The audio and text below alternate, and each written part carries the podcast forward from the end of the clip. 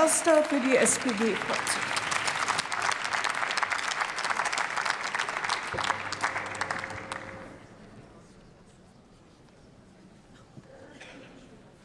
Sehr geehrte Frau Präsidentin, liebe Kolleginnen und Kollegen, wir, und ich denke, das sollten wir auch mal festhalten in dieser Debatte, können froh sein, dass wir es durch das engagierte Handeln des Bundeskanzlers, der Regierungsmannschaft und der Ampel tatsächlich schaffen, ohne fossile Brennstoffe aus Russland durch den Winter zu kommen. Es ist gut, dass Olaf Scholz die Kapitänsbinde dieser Bundesregierung trägt. Nicht nur, aber auch finanziell verlangt uns die Krise mit allen ihren Auswirkungen viel ab. Und die Ampel hier auf Bundesebene tut alles, dass wir die vielen Herausforderungen bewältigt bekommen. Wir nehmen dafür wirklich viel Geld in die Hand. Ich erinnere an, das Bundes, an die Bundeswehr. 100 Milliarden Euro Sondervermögen. Ich denke an 200 Milliarden Euro für den wirtschaftlichen Abwehrschirm, damit Energierechnungen bezahlbar bleiben und an drei Entlastungspakete in Höhe von rund 100 Milliarden Euro, damit alle Menschen durch die Krise kommen.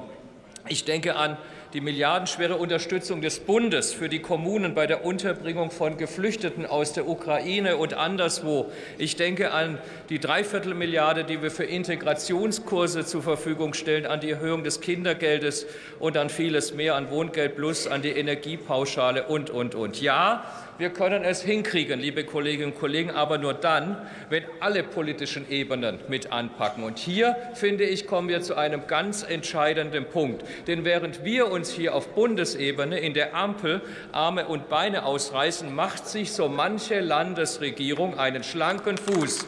Und lieber Kollege Janik Buri, da komme ich zum Beispiel Baden-Württemberg. Steuermehreinnahmen in Milliardenhöhe, Haushaltsüberschüsse in Milliardenhöhe. Ja, die Zeiten sind schlecht, aber die Kassenlage im Landeshaushalt Baden-Württemberg ist ausgezeichnet. Aber eigene Hilfsprogramme, eigenes Engagement in der Krise weitgehend Fehlanzeige. Stattdessen mault man und mosert man in Stuttgart an der Bundesregierung und der Ampel rum. Zudem gibt es Kritik, wenn der Bund nicht mehr in vollem Umfang ureigene Landesaufgaben mitfinanziert. Und hier müssen wir, ich glaube, das sind wir alle gefragt, die schon vorhandene Schieflage müssen wir aufpassen, dass diese nicht vollkommen aus dem Ruder läuft. Und hier sehe ich wirklich uns alle in diesem Haus und auf Bundesebene gefordert. Die Meldungen aus Stuttgart von heute Morgen, finde ich, passen ins Bild. Die Landesregierung Baden-Württemberg will die Bundesgelder zur Unterstützung für die Unterbringung von Geflüchteten nicht zu 100 Prozent an die Kommunen weiterleiten und lehnt die Aufnahme von gefährdeten Menschen aus Afghanistan über unser Bundesaufnahmeprogramm ab, so die zuständige Landesministerin in einem Schreiben an Nancy Faeser. Ich finde, das ist nicht solidarisch, sondern mindestens unanständig.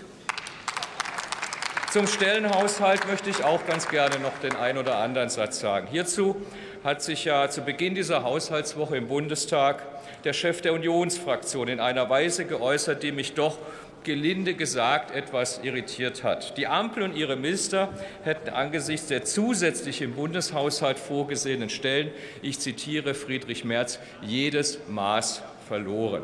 Da frage ich mich schon, welche Stellen meint eigentlich jetzt die Unionsfraktion. Welche Stellen hält sie denn für unverzichtbar?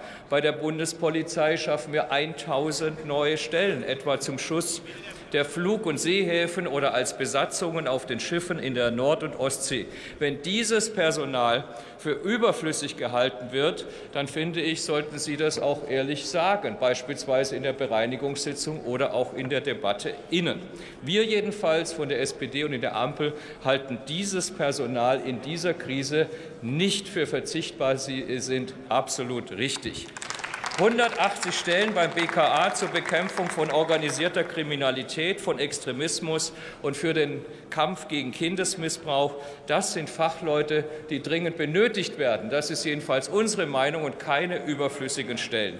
Auch beim BBK 146 neue Stellen stehen im Haushalt zur Umsetzung der Neuaufstellung. Wir finden vollkommen zu Recht, während der damalige Innenminister Horst Seehofer ihrem BBK-Chef Armin Schuster damals keine einzige zusätzliche Stelle dafür zugestanden hat. Laut Opposition machen wir ja fast überall zu wenig, aber das notwendige Personal soll dann aber auch nicht eingestellt werden. Ich finde, das ist unseriös und verantwortungslos angesichts der aktuellen Herausforderungen.